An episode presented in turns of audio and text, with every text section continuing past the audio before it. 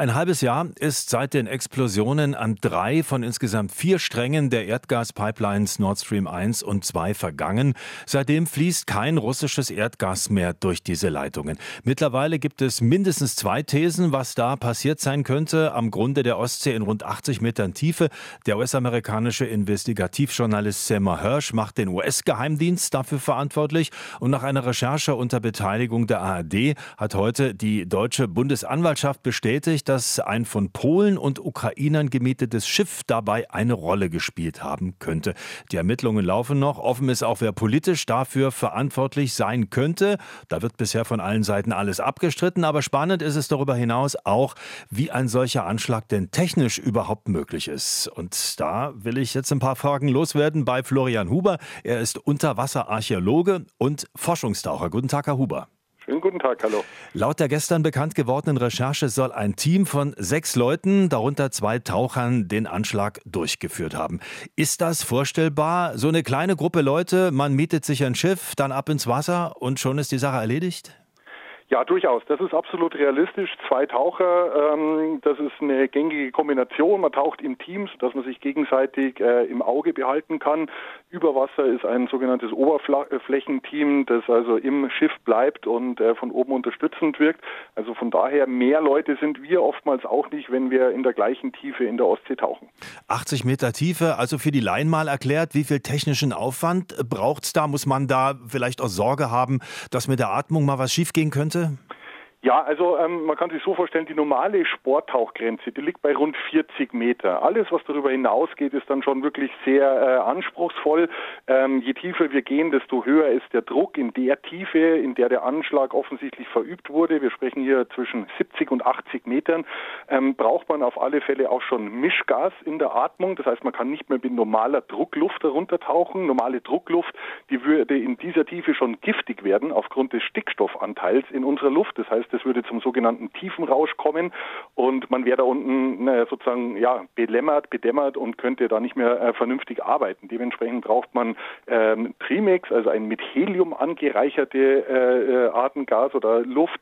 Ähm, ich würde auch vermuten, dass äh, die Taucher, die dort unten waren, äh, sogenannte Kreislauftauchgeräte verwendet haben, äh, Rebreather auch genannt im Englischen. Das heißt, da wird die Atemluft nicht einfach ähm, ins äh, Wasser abgegeben, sondern sie wird ähm, im äh, wieder gefiltert in einem Kreislauf, sodass man sie wieder atmen kann. Also das ist technisch sehr, sehr anspruchsvoll, aber auch machbar. Also auch Sporttaucher sind regelmäßig in diesen Tiefen unterwegs. Ja, also deswegen nochmal nachgefragt, das müssen jetzt keine Kampftaucher sein oder dass man sagen kann, sowas Anspruchsvolles, das müssen Leute vom Militär gewesen sein, ist nicht unbedingt nötig. Nein, überhaupt nicht. Sie können sich diese äh, Geräte von der Stange in jedem äh, Tauchladen kaufen. Natürlich bietet es sich immer an, eine Tauchausbildung auch dazu zu machen, um diese Geräte bedienen zu können. Aber das ist alles äh, konventionelles äh, Tauchequipment, wie es weltweit verwendet wird. Und äh, wie gesagt, ein äh, Tauchgang in 70, 80 Meter Tiefe ist durchaus anspruchsvoll. Aber es gibt unter den Sporttauern eine Vielzahl von, von Leuten, die sowas ganz einfach machen können. Nun sind Sie Tauchexperte, kein Sprengstoffexperte. Trotzdem mal die Frage, ich habe gelesen, dass könnten so um die 450 Kilo Sprengstoff gewesen sein, die man da angebracht hat. Die muss man ja dann auch mal da runterbringen. Dann muss das ja auch gesichert sein. Dann braucht es offensichtlich da eine Fernzündung. Ähm, also normale Taucher packen sich sowas unter den Arm oder wird an ein Seil gebunden und auch das lässt sich eigentlich problemlos bewerkstelligen? Ja, das ist natürlich jetzt ein bisschen schwierig zu mutmaßen, aber im Prinzip, wenn Sie 450 Kilo nach unten bringen wollen, dann können Sie das einfach an einem Seil nach unten lassen, ganz vorsichtig. Ähm, Sie können auch einen Hebesack dranhängen und dann ähm, ganz langsam die Luft rauslassen aus diesem Hebesack, sodass Sie dann einfach in der Geschwindigkeit, wie Sie runtertauchen, auch äh, diesen Sprengstoff nach unten bekommen. Äh, der wird ja im Wasser auf alle Fälle nicht mehr 450 Kilo wiegen, sondern deutlich leichter, sodass man dann äh, dieses, äh, diesen Sprengstoff unter Wasser recht einfach drapieren kann, ihn dann an äh, die eine entsprechende Stelle bringen kann und dann äh, wieder auftaucht. Eine andere Frage ist ja die, wie kommt man so einfach ran an kritische Infrastruktur? Also diese äh, Pipeline ist ja viele hundert Kilometer lang. Ähm, da hat man vermutlich jetzt doch nicht so viele Sensoren, dass man da jeden Quadratzentimeter sich begucken kann. Aber wenn Sie zum Beispiel als Archäologe an alte Schiffe rangehen oder sich irgendwas anschauen wollen, müssen Sie da irgendein Formular ausfüllen? Müssen Sie Sorge haben, dass Sie was Verbotenes tun? Also wir haben natürlich äh, immer Genehmigungen von den entsprechenden Behörden dabei, um ins Wasser zu gehen. Ähm, es ist natürlich auch so, dass es nicht einfach ist, äh, Stellen zu finden. Also wir arbeiten mit äh, GPS-Koordinaten, die äh, wir haben. Danach schmeißen wir in der Regel ein Grundgewicht mit einem Seil und einer Boje ins Wasser und an diesem Seil tauchen wir dann ab und hoffen, dass unten dann unser Schiffswrack äh, liegt.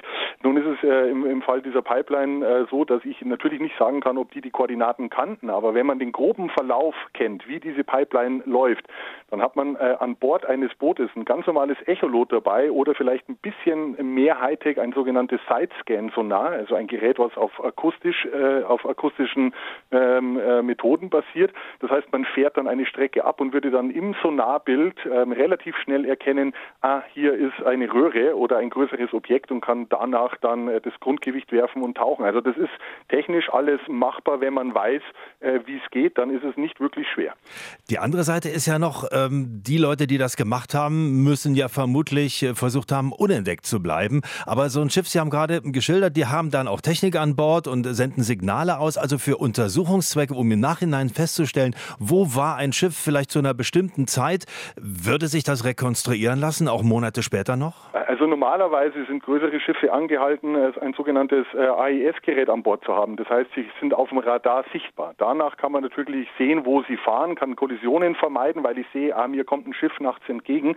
Man kann dieses AIS natürlich äh, ausbauen oder gar nicht erst an Bord haben. Und dann ist man natürlich äh, auf der Ostsee in der Nacht- und Nebelaktion relativ alleine unterwegs. Und auch wenn die Ostsee ein kleines Meer ist, wenn Sie da erstmal draußen sind, dann reden wir von riesigen großen Flächen. Und das ist nach wie vor, sind die Meere oftmals ein rechtsfreier Bereich. Dort fährt ja auch nicht jeden äh, Kilometer ein Polizeischiff vorbei und kontrolliert die Schiffe, die da unterwegs sind.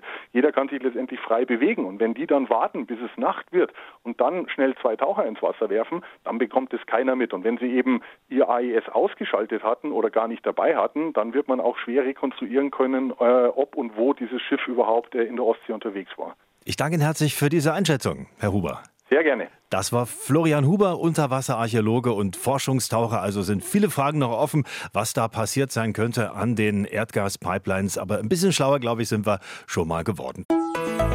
RBB 24 Inforadio vom Rundfunk Berlin-Brandenburg.